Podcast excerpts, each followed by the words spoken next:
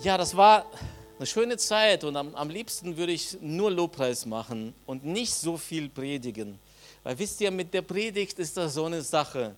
Manchmal gibt es Momente und Sonntage, da kann ich einfach nur was Schönes predigen. Einfach nur irgendwas, was gut ist, was gut tut und Mut und Trost zuspricht und äh, äh, sagt, ja, du schaffst das und bleib dran und so. Aber wisst ihr, unser Leben besteht nicht nur aus schönen Dingen und es gibt auch herausfordernde Themen. Und heute haben wir so ein herausforderndes Thema. Wisst ihr, ähm, ich weiß ja, dass die meisten, die jetzt gerade vor mir sitzen, auf jeden Fall schon längere Zeit mit Jesus unterwegs sind und dass sie auf jeden Fall in der Bibel lesen, mehr oder weniger. Zumindest mal führen sie ihren Glauben und ihre Überzeugung auf die Bibel zurück. Okay? Also ich, ich glaube, ich bin richtig. Ich werde jetzt keine Abfrage machen mit Handheben und so. Die meisten kenne ich ja hier. Ja. Aber das ist so ein Ding mit der Bibel. Ganz ehrlich. Ganz ehrlich, das ist so ein Ding mit der Bibel. Da gab es so eine Umfrage mal, so eine Aktion, ich weiß nicht, ob ich das schon mal erzählt habe, in einer Fußgängerzone sind ein paar Reporter losgelaufen. Sie haben sich eine Bibel geschnappt und einen, wisst ihr, es gibt so Bücher, die haben über dem Umschlag noch so einen Papierumschlag. Ne, so was Schönes und dann kann man das abmachen. Und sie haben so einen Papierumschlag von einem Koran genommen, um die Bibel gewickelt und haben dann Menschen in der Fußgängerzone angehalten und haben so getan, als wäre das der Koran und aus dem Alten Testament Bibelstellen vorgelesen. Die haben sich natürlich so ein paar heftige Bibelstellen rausgenommen und dann haben sie die Passant gefragt, ne? Sie haben sie in dem Glauben gelassen, das wäre der Koran, aber eigentlich ist das die Bibel, das Alte Testament. Und dann haben sie gesagt, na was sagt ihr denn dazu? Und alle Passanten durchweg, durchwegs haben gesagt, furchtbar, wie kann man so ein Buch lesen? Wie kann man an sowas glauben? Was ist das für eine schreckliche Religion? Und dann haben die Reporter dieses Papier, diesen Papierumschlag abgemacht und haben gesagt, das ist die Bibel. Menschen waren schockiert.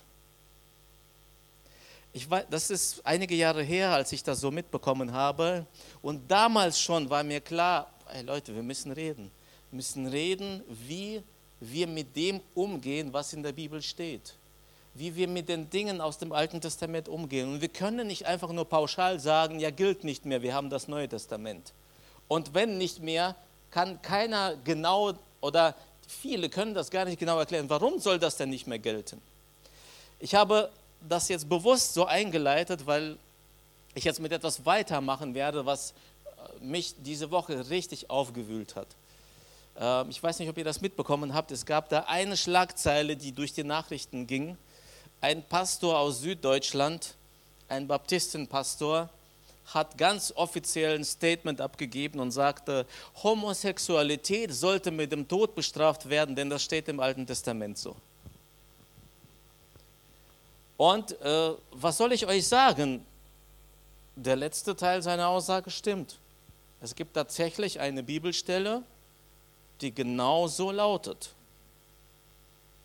Gleichzeitig ist mir klar, dass dieser Pastor in einer Zeit, wo wir leben, in der Zeit des Neuen Testamentes nach Jesus, ein absoluter Irrlehrer ist. Denn ich werde gleich nochmal dazu kommen. Ich muss dazu so ein bisschen Stellung beziehen, muss euch auch heute ein bisschen abholen, weil niemals im Leben glaube ich, dass Jesu Absicht und das, was er getan hat und das, woran wir heute glauben, dass es sein Wille sein könnte, irgendjemanden mit dem Tod zu bestrafen. Denn spätestens dann ist es vorbei. Wenn jemand tot ist, ist er tot, dann kann ich nichts mehr tun, dann kann ich nicht mehr gewinnen, hineinleben, überzeugen, wie auch immer. Gleichzeitig ist klar, Leute, wir müssen als Christen Antworten geben können. Ich kann ja nicht einfach nur so pauschal sagen, na ja, Altes Testament, aber so vieles, was wir heute tun und glauben, hat seinen Ursprung im Alten Testament. Deswegen dachte ich, wäre es gut, wenn wir uns gemeinsam auf einen Weg machen und uns fragen, was ist, denn, was ist das denn überhaupt, das Alte Testament? Wo kommt das her? Ist das irgend so ein Buch, das vom Himmel gefallen ist, wie bei den Mormonen? Ne? Oder was, wo kommt das her? Und ich lade euch heute ein, mit mir diese schon herausfordernde, auch emotionale Reise zu machen. Ich habe das heute Morgen in der Elim gepredigt, boah, das wurde richtig heftig. Da gab es einen Reinruf aus dem Saal, da hat mich jemand so richtig korrigieren wollen, weil ich gesagt habe, das, was dieser Pastor sagt, ist eine absolute Irrlehre. Ähm, wir kommen gleich dahin. Lasst uns wieder, ich hoffe, ich habe eure Aufmerksamkeit. Jetzt können wir wieder entspannt weitermachen. Okay? Denn unsere Glaubensüberzeugung basiert auf der Bibel. Also wir können das drehen und wenden, wie wir wollen. Das Neue Testament und was Jesus getan hat, können wir nur verstehen, richtig verstehen in seinem vollen Umfang, wenn wir wissen, wo das herkommt aus dem Alten Testament, wenn wir wissen, worauf sich das denn alles bezieht. Und Tatsache ist auch, alles, was Jesus gesagt hat, dabei hat er sich auf das Alte Testament bezogen. Und heute habe ich so eine ganz berühmte Bibelstelle, die in einem Abschnitt von ein paar Versen viermal die Aussage beinhaltet, es steht geschrieben. Wahrscheinlich kennt ihr diese äh, Stelle schon. Äh, es ist Jesus in der Vorbereitung auf seinen Dienst. Nach seiner Taufe na, Jesus wird getauft. Wir wissen, vor seiner Taufe hat er nicht gepredigt, keine Wunder geteilt, äh, getan, niemanden geheilt, gar nichts. Er lässt sich taufen und nach seiner Taufe heißt es, führt ihn der Geist Gottes in die Wüste.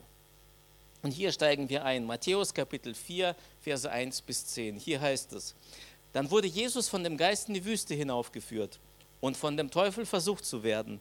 Als er 40 Tage und 40 Nächte gefastet hatte, hungerte ihn schließlich. Ich habe jetzt bewusst diese alte Übersetzung noch drin. Also es hungerte ihn heißt es, er hatte Hunger. Okay. Und der Versucher trat zu ihm, also der Teufel, und sprach, wenn du Gottes Sohn bist, so sprich, dass diese Steine Brote werden. Er aber antwortete und sprach, es steht geschrieben, nicht vom Brot allein soll der Mensch leben, sondern von jedem Wort, das durch den Mund Gottes ausgeht. Okay, dachte sich der Teufel. Daraufhin nimmt der Teufel ihn mit in die heilige Stadt, also nach Jerusalem, und stellt ihn auf die Zinne des Tempels, das ist so ein Dachvorsprung, und spricht zu ihm, wenn du Sohn Gottes bist, dann wirf dich hinab, denn es steht geschrieben, Satan bezieht sich auf die Bibel, denn es steht geschrieben, er wird seinen Engeln über dir befehlen und sie werden dich auf Händen tragen, damit du nicht etwa deinen Fuß an einen Stein stößt. Jesus sprach zu ihm, wiederum steht geschrieben, du sollst den Herrn, deinen Gott, nicht versuchen. Wieder nimmt ihn der Teufel mit auf einen sehr hohen Berg und zeigt ihm alle Reiche der Welt und ihre Herrlichkeit. Und dann spricht er zu ihm, dies alles will ich dir geben, wenn du niederfallen und mich anbeten willst. Da spricht Jesus zu ihm, geh hinweg, Satan, denn es steht geschrieben, du sollst den Herrn, deinen Gott, anbeten und ihm allein dienen. Dann verlässt ihn der Teufel und siehe, Engel kamen herbei und dienten ihm. Eine ganz spannende, eine ganz bekannte Bibelstelle, die oft dazu benutzt wird, dass man sich auf die Bibel beziehen soll, wenn man irgendwie Herausforderungen hat. Und ja, das ist richtig. Also es ist gut, wenn ich irgendwie in Versuchung komme, wobei können wir das irgendwie auf normalem Deutsch sagen? Was heißt denn in Versuchung geraten? Wenn ich auf dumme Gedanken komme.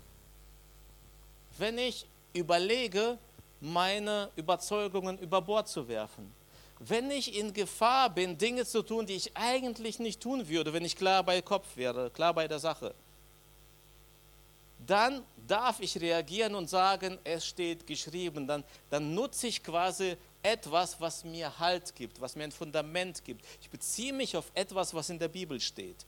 Und ja, es ist richtig. Aber habt ihr euch schon mal gefragt, warum Jesus das so gemacht hat?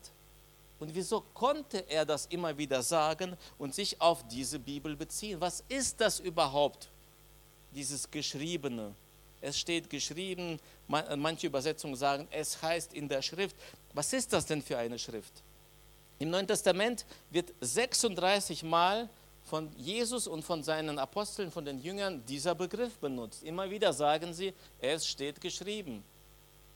Sie beziehen sich also definitiv auf das Alte Testament, denn zur Zeit Jesu und seiner Jünger gab es das Neue noch nicht. Sie haben das Neue Testament quasi gelebt. Erst im Nachgang wurde das Ganze aufgeschrieben. Wisst ihr, es gibt ja, ich habe schon mal gesagt, Christen, die sagen, naja, wir leben in der Zeit des Neuen Testamentes, das Alte Testament ist nicht mehr gültig. Und in welcher Zeit lebte Jesus?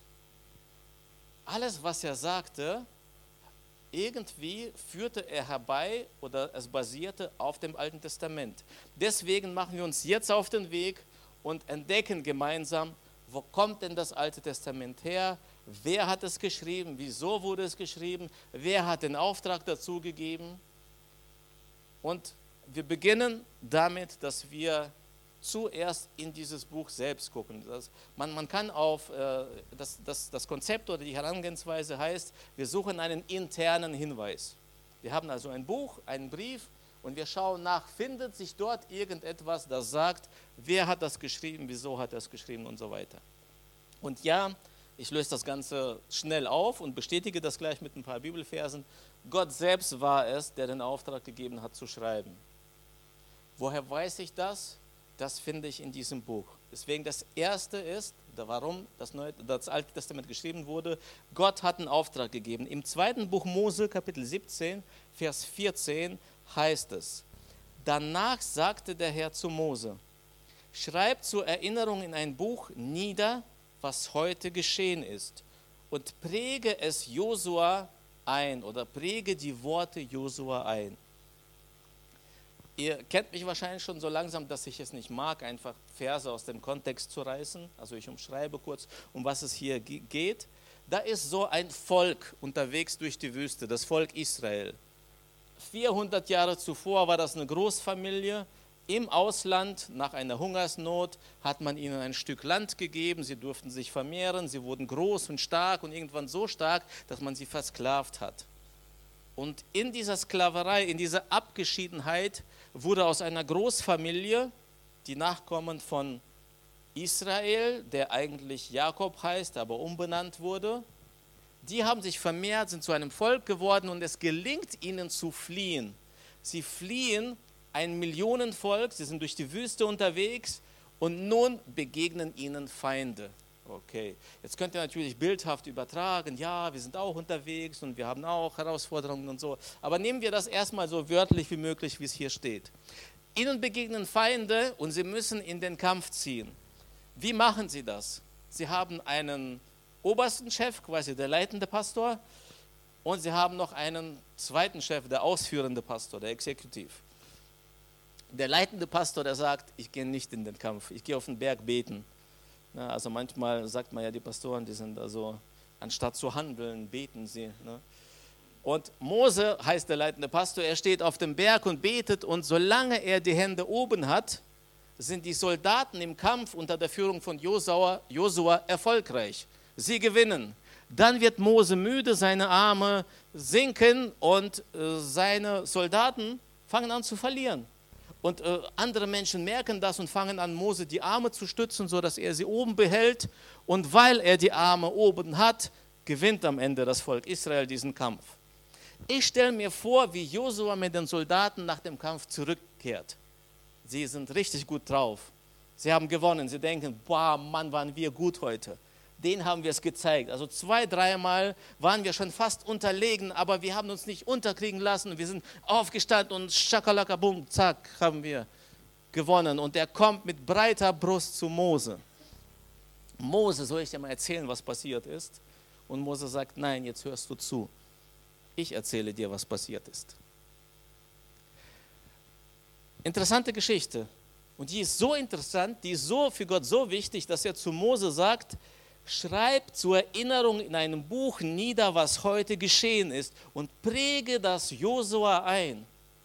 Der Josua, der zurückkehrt, der siegreiche Feldherr, der denkt, boah, ich war's und meine Soldaten, er soll verstehen, Kämpfe und Kriege werden nicht auf dem Schlachtfeld gewonnen, sondern auf dem Berg im Gebet.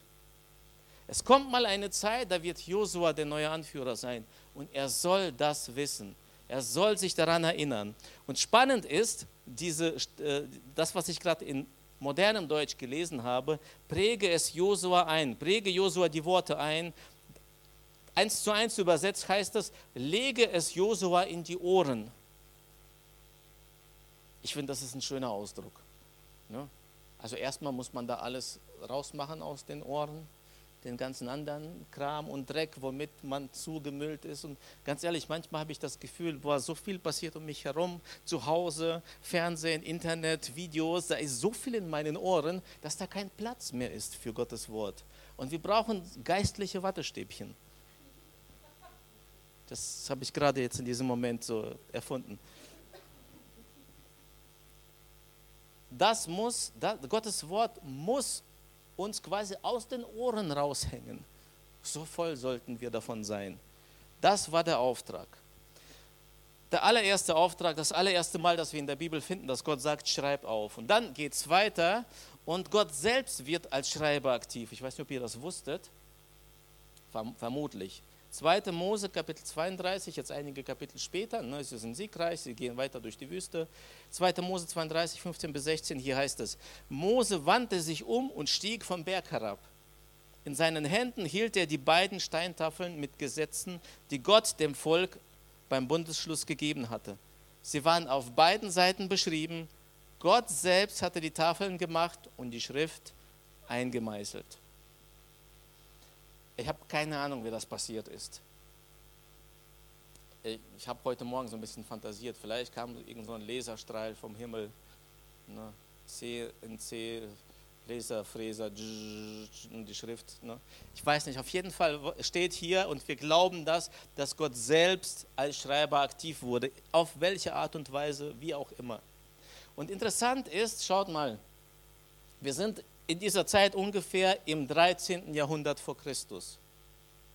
Abraham lebte 600 Jahre früher.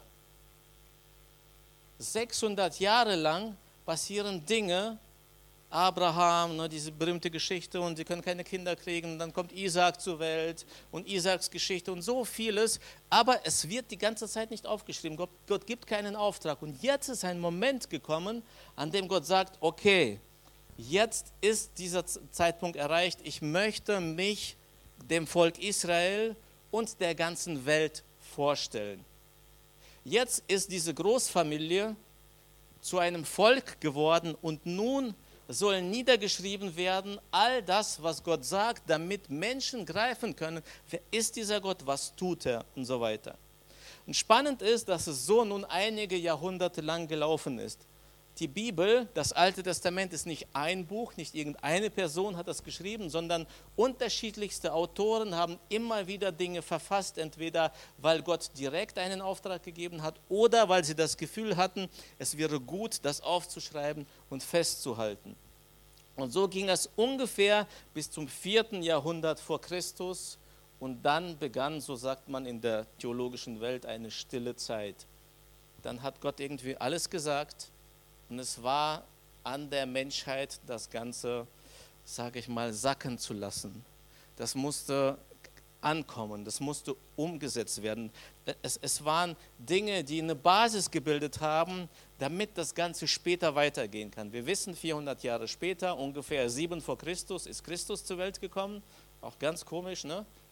Wie kann Jesus vor Christus zur Welt gekommen sein? Hat was mit dem Kalender zu tun, ist aber weniger wichtig. Auf jeden Fall ist klar, Gott selbst hat einen Auftrag gegeben. Gott war es wichtig, dass es dieses Alte Testament gibt, dass Menschen Dinge aufschreiben. Und deswegen ist das Erste, was Gott sagte, schreib auf. Das Zweite, was er gemacht hat, und Gott sei Dank hat er es gemacht, sonst hätten wir heute, glaube ich, andere Herausforderungen. Er sagte in 5. Mose 31, 9 bis 11, lies vor. Nicht nur schreib auf, sondern lies vor. In 5. Mose 31, 9 bis 11 heißt es, und Mose schrieb das Gesetz auf und gab es den Priestern, den Söhnen Levi, die die Lade des Bundes des Herrn trugen, und allen Ältesten von Israel. Und Mose befahl ihnen und sagte, am Ende von sieben Jahren zur Zeit des Erlassjahres, am Fest der Laubhütten, okay, schon seid ihr ausgestiegen wahrscheinlich, egal, sagen wir mal alle sieben Jahre, wenn ganz Israel kommt, um vor dem Herrn deinem Gott an der Stätte zu erscheinen, die er erwählen wird, also in den Tempel, sollst du dieses Gesetz vor ganz Israel ausrufen lassen, vor ihren Ohren. Ich fasse das zusammen und übersetze das in heutiges Deutsch. Alle sieben Jahre kommt das Volk Israel zusammen und in diesem Moment soll das ganze Gesetz vorgelesen werden. Warum war es Gott so wichtig? Erstens, es war damals noch nicht üblich, dass alle lesen und schreiben konnten. Das bedeutet, die, die nicht lesen und schreiben können, hätten nie was von diesem Gesetz gehört. Zweitens, die Menschen waren noch nicht so reich und Gutenberg hat damals noch nicht gelebt, den Buchdruck gab es noch nicht. Es gab Schriftrollen, die per Hand geschrieben wurden. Nicht jede Familie hatte mal so ein altes Testament zu Hause wie wir heute. Das bedeutet, Gott hat dafür gesorgt, damals, zu der damaligen Zeit war das eine gute und wichtige Anweisung. Ich weiß nicht, ob sie Gott heute gegeben hätte, so auf diese Art, weil ja jeder für sich vorlesen kann. Und heute glauben wir eher, dass jeder für sich die Verantwortung hat, erstmal die Bibel zu lesen, zu studieren und so weiter. Aber damals war der Auftrag und das Gebot richtig und wichtig, alle sieben Jahre das Gesetz vorzulesen. Und jetzt frage ich dreimal, viermal, fünfmal, hundertmal, dürft ihr raten, ist dieses Gesetz für heute noch gültig? Wenn das für heute gültig wäre, dann sind wir alle große Sünder, weil wir kommen nicht einmal in sieben Jahren zusammen und lesen das ganze Gesetz vor. Merkt ihr? Okay, ich will euch so langsam in eine Richtung bewegen, weil wir brauchen einen guten, vernünftigen Umgang mit dem Wort Gottes und mit dem Alten Testament. Wir müssen verstehen, an welchen Punkten dürfen wir ansetzen, wo hat sich etwas entwickelt und wo hat sich nichts getan. Wo müssen wir das so stehen lassen, wie es da steht. Und deshalb war es so gut, dass Gott gesagt hat, alle sieben Jahre die Menschen sollen hören, was ich zu sagen habe. Leg es ihnen in die Ohren. Das machen Juden übrigens heute noch. Ne? Sie lesen laut murmelnd vor. Äh, war jemand schon mal in Israel von euch? Okay, ein paar nur. Wow, wart ihr schon mal an der Klagemauer? Wisst ihr, was sie dort machen? Die machen genau das. Sie lesen und dann stecken sie noch Briefe in die Ritzen. Das sind übrigens Briefe an Gott persönlich, darf keiner lesen. Nur einmal im Jahr wird das Ganze gereinigt, weil sie, die Ritzen so voll sind, dass sie wieder Platz machen müssen.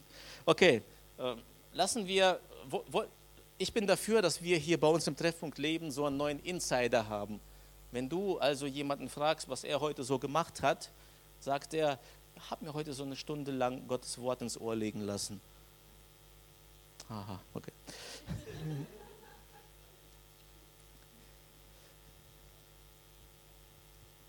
Genau. Vorher geistliche Wattestäbchen benutzen, natürlich sehr gut. Dann ist etwas passiert in der Weltgeschichte und ich weiß, ich strapaziere gerade auch eure Aufnahmefähigkeit, ne? also es ist viel Info, aber das wird uns helfen, gleich zu einem guten Schluss zu kommen. In dieser Zeit des Schweigens, 400 vor Christus ungefähr, bis Jesus gekommen ist, da war Gott natürlich nicht müde und hat sich ein Sabbatical genommen, eine Auszeit. Leute, ich brauche jetzt mal 400 Jahre Ruhe für euch. Ne? Natürlich war er aktiv und hat die Dinge der Weltgeschichte geführt und geleitet. Und da gab es einen jungen Mann namens Alexander der Große, der losgezogen ist. Eigentlich war er gar kein Grieche übrigens, ich weiß nicht, ob ihr das wisst. Er war ein Makedonier, aber hat die griechische Kultur, die griechische Sprache mit seinem Siegeszug in die fast komplette damals bekannte Welt gebracht. Mittelmeerraum, Türkei, Orient, Ägypten, all das hat er erobert und angefangen dort seine Sprache und seine Kultur zu verbreiten, sodass Griechisch zur Weltsprache wurde. Und die Griechen, die dachten, sie sind die Elite. Alle müssen von ihnen lernen. Das, was sie wissen, ist gut. So wie sie die Welt sehen, ist richtig. In Alexandria, der Hauptstadt von Ägypten, bauten sie eine Universität. Dort lebten etwa 150.000 Griechen und diese Griechen wollten alles wissen, alles lesen, alle Bücher haben, und zwar in ihrer Sprache. Und jetzt ist etwas passiert, ungefähr 200 vor Christus wird deshalb die Bibel der Hebräer aus dem Hebräischen, aus dem Aramäischen ins Griechische übersetzt und dadurch der ganzen Welt verfügbar gemacht. Gott nutzt die Geschichte, die Weltereignisse, um sich selbst der ganzen Welt vorzustellen.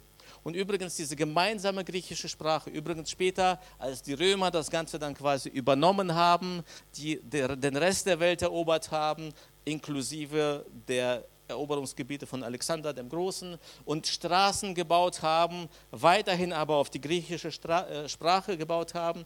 Das war die Voraussetzung, damit dann die Botschaft von Jesus Christus sich überhaupt so schnell und so deutlich und so klar ausbreiten konnte. Gemeinsame Stra Sprache, eine gute Vernetzung, gutes Straßennetz, quasi unser heutiges Internet.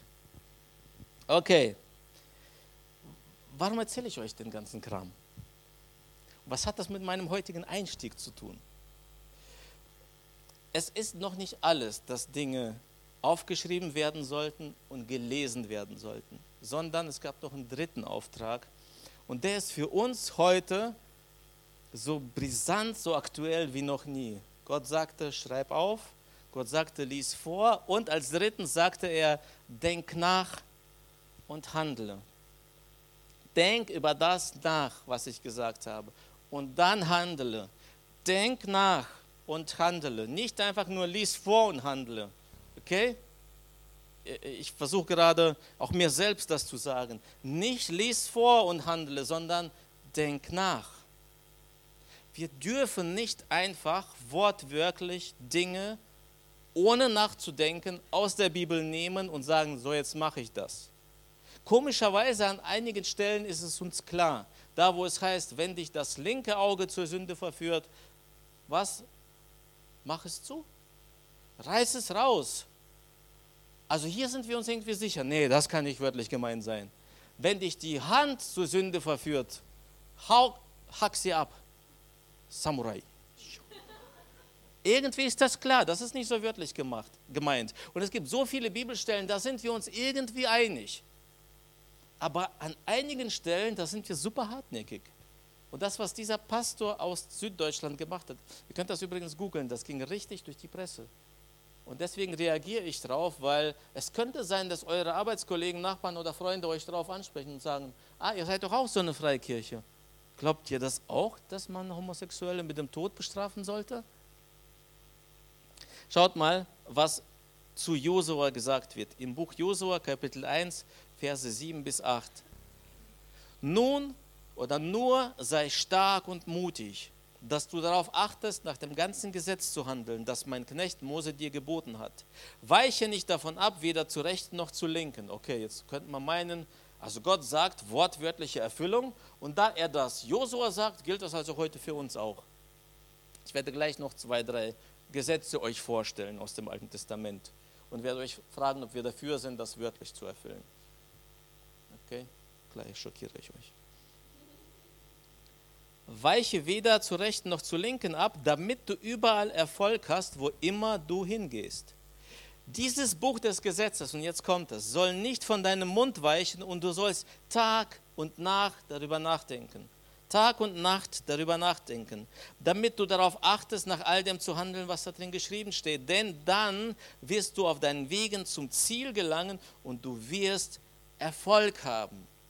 Jetzt kommen wir der Sache so langsam näher. All das, was Gott hat aufschreiben lassen, all die Geschichten des Alten Testaments, die sind für uns nützlich, dass wir aus ihnen lernen, um erfolgreich zu sein, um ein glückliches, um ein gutes Leben zu führen.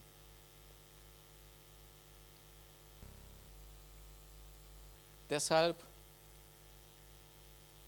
bezieht sich Jesus in seinen Ausführungen immer und immer und immer wieder auf das Alte Testament. Es steht dreimal, es steht geschrieben. Jesus bezog sich immer wieder auf dieses Wort und Jesus hat immer und immer wieder dieses Wort als seine Basis genutzt. Aber, und jetzt kommt es, brauche gleich auch so ein bisschen die Untermalung der Band, weil das ist jetzt so ein wichtiger Moment und ich wünsche mir so sehr, dass er tief, tief, tief in unser Herz reinfällt. Schaut mal, als Jesus vom Satan versucht wurde, war er emotional nicht auf dem Höhepunkt. Er war müde, er war hungrig. 40 Tage lang hat er nicht gegessen. Ich weiß nicht, wie es euch geht, also wenn ich einen Tag nicht gegessen habe, Okay, manche lächeln. Von Angelika weiß ich, wenn sie Hunger hat, das ist nicht gut. 40 Tage hat er nicht gegessen. Es war heiß. Er war in der Wüste. Er war echt, ich würde sagen, mies drauf. Und in diesem Moment kommt Satan und will ihn von seinem eigentlichen Ziel ablenken. Doch Jesus ist so gut in der Schrift zu Hause, dass er selbst in diesem schwierigen Zustand, emotional nicht debattierfähigem Zustand, locker diese Debatte mit dem Teufel aushält. Er weiß, wie er das Wort nehmen muss. Schaut mal, auch der Satan, auch der Teufel kennt die Schrift. Das ist unfassbar. Und wehe uns, wenn er sie besser kennt als wir. Schaut mal, Jesus reagiert und sagt auf sein erstes Angebot, du nein, mache ich nicht, weil es steht geschrieben das. Und jetzt kommt der Satan und sagt, ja, aber es steht doch auch geschrieben, dass er seine Engel senden wird und so. Spring vom Dach runter. Nur weil etwas geschrieben steht, wie es geschrieben steht, heißt es nicht, dass das für uns eine Anweisung ist. Äh, das heißt nicht, dass es das auch für uns heute diese Bedeutung hat, wie es sie damals hatte. Als ich diese Schlagzeilen gelesen habe diese Woche, und versteht mir bitte richtig, es geht nicht darum, dass ich diesen, auf diesem Pastor rumreiten will. Und eigentlich soll man ja nett zu Menschen sein und sie gewinnen und lieben und so. Aber wisst ihr, was die Bibel ist so klar, die sagt, wenn jemand ein Lehrer ist, sich Lehrer nennt und ganz klar eine Irrlehre bringt, dann habe ich den Auftrag, darauf zu reagieren, auch öffentlich. Denn ich glaube, dass Gott, dass Jesus null Interesse daran hat, dass irgendein Mensch stirbt, bevor er die Chance hatte, Jesus zu begegnen. Ich glaube, dass die Todesstrafe in unserem heutigen Deutschland, in unserem heutigen Verständnis nichts mehr mit der Bibel gemein hat. Lasst uns mal schauen, wie Jesus das gemacht hat. Ich, ich liebe Jesus so sehr dafür, weil er uns hilft. Weil, und jetzt kommen wir auch zu dem Moment, zu dem wichtigsten Punkt für uns, wie wir das Alte Testament, die Bibel und wie wir auch das Neue Testament, all die Briefe des Paulus lesen. Jesus, nachdem er von Satan versucht wird, nachdem er erfolgreich ist, nachdem er nicht nachgibt, beginnt er eine sehr berühmte Predigt, die Bergpredigt. Aus der Bergpredigt leitet die ganze Welt viele Prinzipien ab.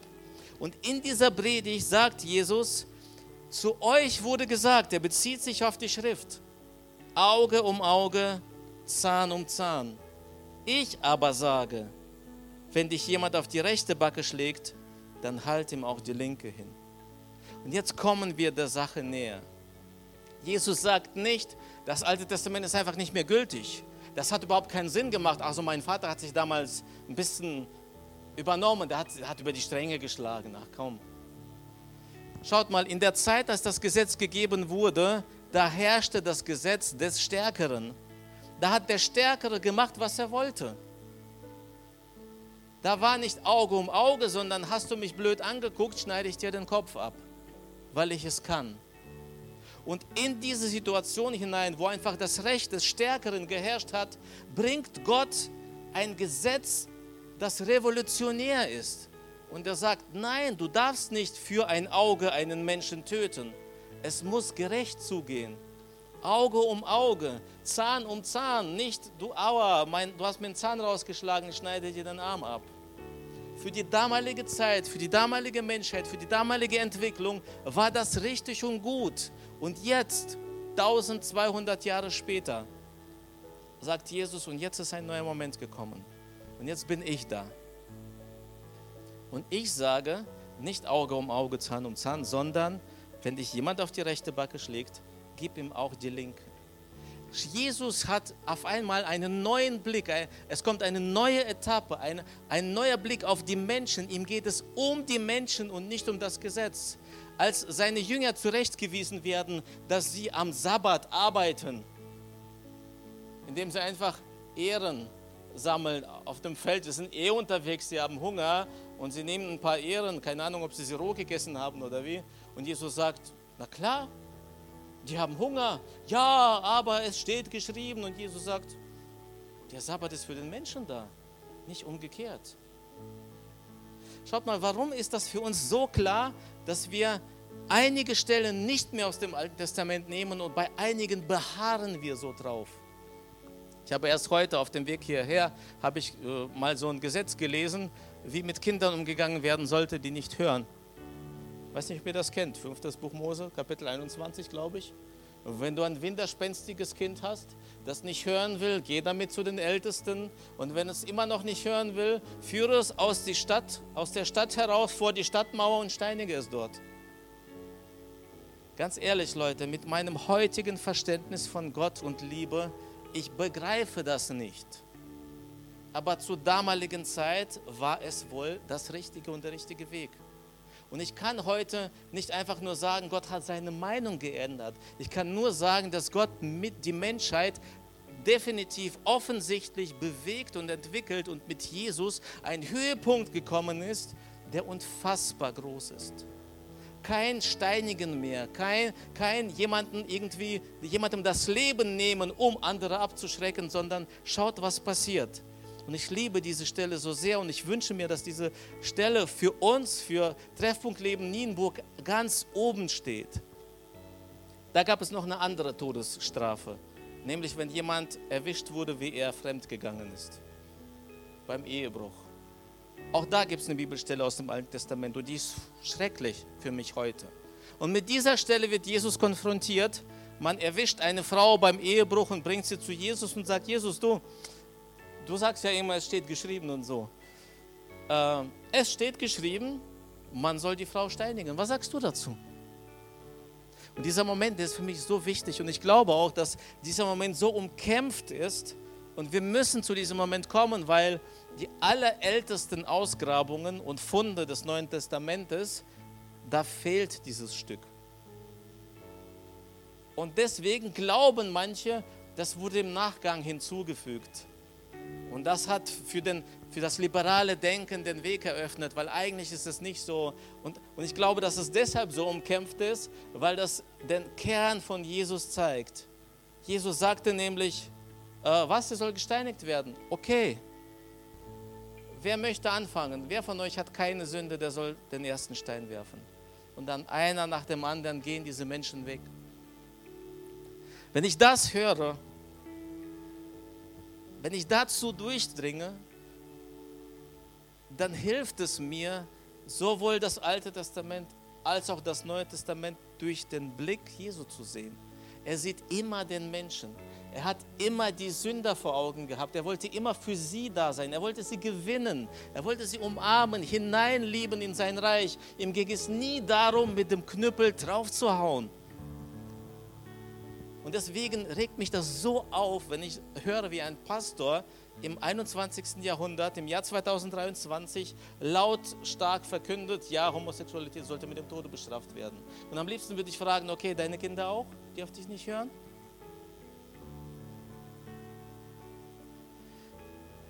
Ich äh, möchte dich jetzt herausfordern. Wir brauchen einen guten Zugang zu unserer Bibel sie fällt uns nicht vom Himmel und auch all die Weisheit und Erkenntnis und das Wissen. Wir, wir brauchen heute gute Antworten, Leute.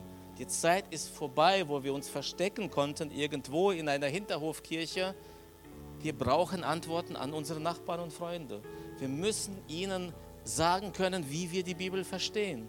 Wir brauchen einen Zugang. Wir müssen uns gut mit der Bibel auskennen. Und ich lade dich heute ein, nochmal eine Entscheidung dafür zu treffen, diesen Gott und sein Wort kennenzulernen, diesem Gott näher zu kommen, diesen Gott immer mehr versuchen zu begreifen und zu bitten, Gott, hilf mir, diese Menschen, die ein Leben führen, das ihnen schadet, nicht abzukanzeln, sondern hineinzulieben in dein Reich, wie auch immer sie sich benehmen. Welche Rolle spielst du dabei? Würde jetzt gerne so ein, zwei Minuten einfach stille Zeit ne, lassen. Sie spielen nur ein bisschen und dann fangen sie an mit dem Lied. Und ich bitte dich, dass du im Gebet dich fragst, Gott, kenne ich dich wirklich? Kenne ich dein Wort gut? Verstehe ich, wie du bist? Habe ich verstanden, was du für mich hast und für meine Nachbarn, Freunde, Arbeitskollegen? Bitte dich, dass du für dich auch eine Entscheidung triffst. Was ist jetzt dein Beitrag? Was ist dein Auftrag? Ich wünsche mir so sehr, dass wir eine mündige, eine reife Gemeinde sind, die gut mit dem Wort Gottes umgehen kann und die Menschen ruft zu Jesus. Wenn dich gerade was angesprochen hat im Gebet, dann mach mit Gott irgendwas aus. nicht einfach nur irgendwelche Versprechen geben, so Gott, ab jetzt werde ich jeden Tag die Bibel lesen, darum geht es nicht. Aber ich bete, dass du eine Entscheidung triffst für deine Zukunft, eine Entscheidung für deine Nachbarn, für deine Arbeitskollegen, für deine Freunde, für deine Verwandten, die Verantwortung dafür zu übernehmen, dass sie den Gott kennenlernen, wie wir ihn heute kennen. Und dass sie nicht abgeschreckt werden von Bibelstellen oder sonst irgendetwas, was sie nicht greifen, nicht verstehen können. Und wenn du heute hier bist, ich weiß, das war jetzt nicht gerade die Mega-Predigt, um sich für ein Leben mit Jesus zu entscheiden. Vielleicht denkst du, boah, uh. Ja. Aber weißt du was? Ich will dir vorschlagen, prüfe diesen Gott. Lass dich auf ihn ein. Komm ruhig so, Gott, ich, also so richtig koscher ist mir das nicht, was ich da heute gehört habe, aber ich, ich will das ausprobieren. Hast du etwas für mein Leben? Ich will es mit dir probieren. Ich will deine Prinzipien anwenden auf mein Leben. Und wenn sie funktionieren, will ich mit dir unterwegs sein. Okay? Ich lade dich ein, auch wenn wir jetzt diese stille Zeit haben zum Beten, dass du dich fragst, ob Gott, ob du hörst, dass Gott dich einlädt und ob du vielleicht sagst, ja, ich will es mit ihm ausprobieren. Ich lade dich ein. Lass uns diese stille Zeit haben und dann den Lobpreis.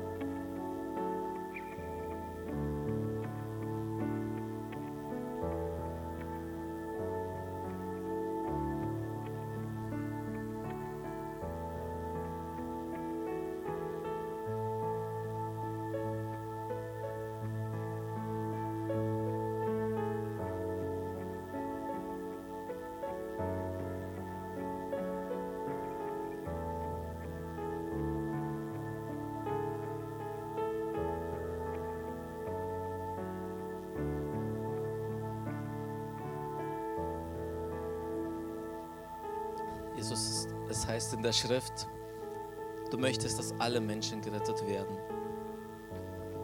Es heißt in der Schrift, dass du die Welt so sehr geliebt hast, dass du das Beste, was du hattest, gegeben hast, nämlich deinen Sohn.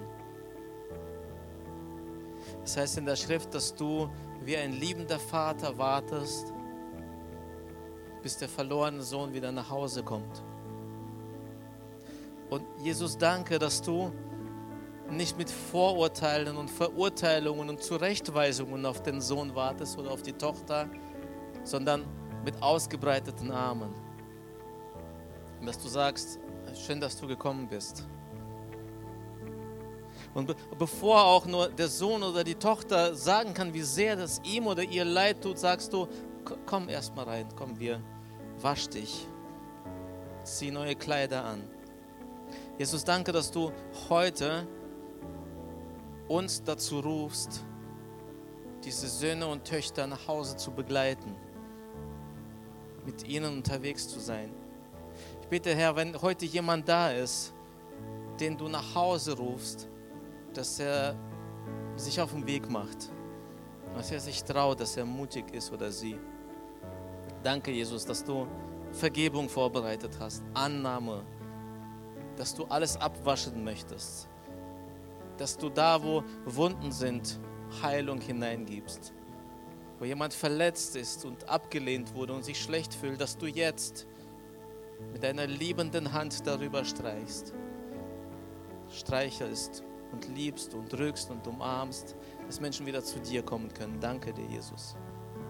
Ich würde gerne einfach diese Frage stellen, wenn du heute hier bist und du sagst, ja, das ist eigentlich mein Moment, das ist mein Tag. Ich möchte heute nach Hause möchte zu meinem himmlischen Vater, ich will mich für ein Leben mit Jesus entscheiden oder ich will mich wieder für ein Leben mit Jesus entscheiden, dann würde ich einfach gerne mit dir beten. Ich bitte alle, einfach die Augen zuzuhalten, dass der Moment persönlich ist Wer die Augen nicht zuschließen möchte, kann gerne auf den Boden gucken.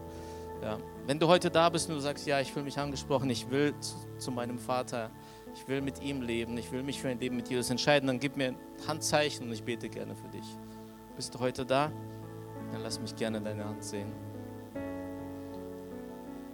Nimm dir gerne die Zeit zum Überlegen. Ich weiß, das ist ein besonderer Moment, ein emotionaler, ein schwieriger. Aber wenn du hörst, dass der Vater im Himmel dich ruft, dann sag Ja zu ihm. Okay, ich frage gerne nochmal, ist jemand da, der sagt, ja, das ist mein Tag, mein Moment, ich will mich heute entscheiden. Okay, danke, danke, dass du dir Gedanken gemacht hast. Wenn du noch nicht sicher bist, komm gerne auf mich zu oder auf Angelika, lass uns im Gespräch bleiben. Und äh, wenn da noch Dinge sind, die zu klären sind, lass uns drüber reden. Ich würde so gerne mit dir diesen Schritt gehen. Gott segne dich.